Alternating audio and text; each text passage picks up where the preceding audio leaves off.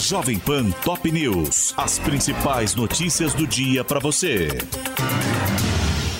Olá, aqui é Paulo Edson Fiore e estas são as principais notícias de hoje.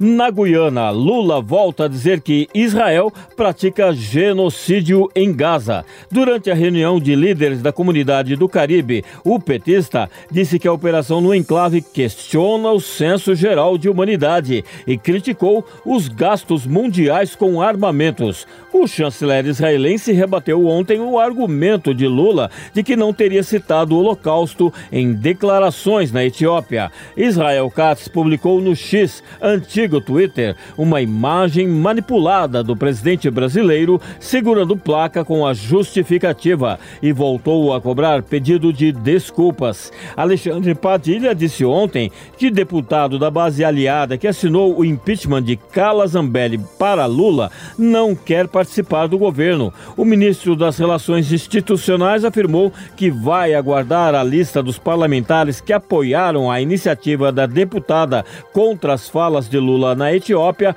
comparando Gaza com o Holocausto, para discutir providências, mas nega que haverá punições.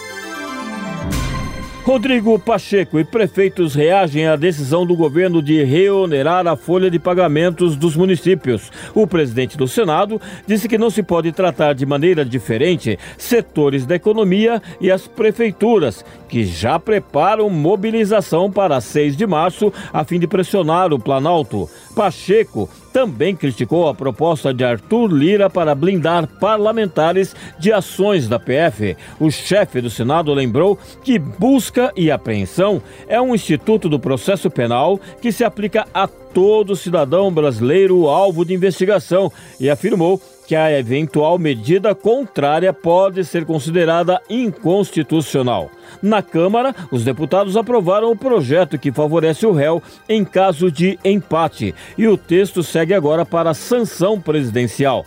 Os parlamentares rejeitaram mudanças feitas no Senado no texto que considera o acusado inocente em caso de empate nos julgamentos em tribunais superiores devido à ausência de ministros, seja qual for o motivo. STF forma a maioria e futuro julgamento sobre o Uber terá repercussão geral. No plenário virtual, seis dos onze ministros votaram a favor de que a decisão que a corte vier a tomar em caso que analisa se há ou não vínculo empregatício entre motoristas e a plataforma servirá de base para outras ações.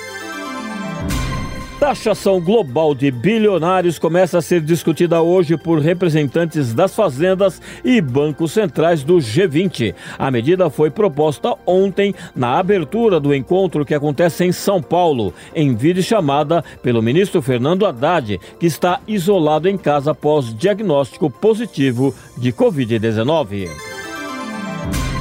Conselho volta a reduzir o teto de juros do consignado para aposentados. Com o um novo corte, a taxa máxima a ser cobrada pelos bancos passa dos atuais 1,76% para 1,72% ao mês no empréstimo convencional e de 2,61% para 2,55% nas operações com cartão. Suprema Corte dos Estados Unidos aceita decidir se Donald Trump tem imunidade. Os juízes irão analisar argumento do republicano de que um presidente não pode ser julgado se cometeu crimes no exercício do mandato, em caso que investiga se ele teria tentado reverter o resultado das eleições de 2020. Pelo Paulistão, o Palmeiras vence a Portuguesa por 2 a 0 no Canindé e vira líder geral. E o São Paulo faz 3 a 0 na Inter de Limeira, na Arena Mané Garrincha, em Brasília. Na Copa do Brasil, o Internacional bate o Asa de Alagoas por 2 a 0, mesmo placar da vitória do Maringá que eliminou o América Mineiro da competição. Na Libertadores, o Botafogo goleia o Aurora da Bolívia no Engenhão por 6 a 0 e vai enfrentar o Bragantino na próxima rodada. E pela Recopa Sul-Americana, Fluminense e LDU de Quito decidem hoje o título no Maracanã.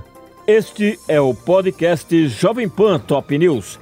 Para mais informações, acesse jovempan.com.br. Jovem Pan Top News. As principais notícias do dia para você.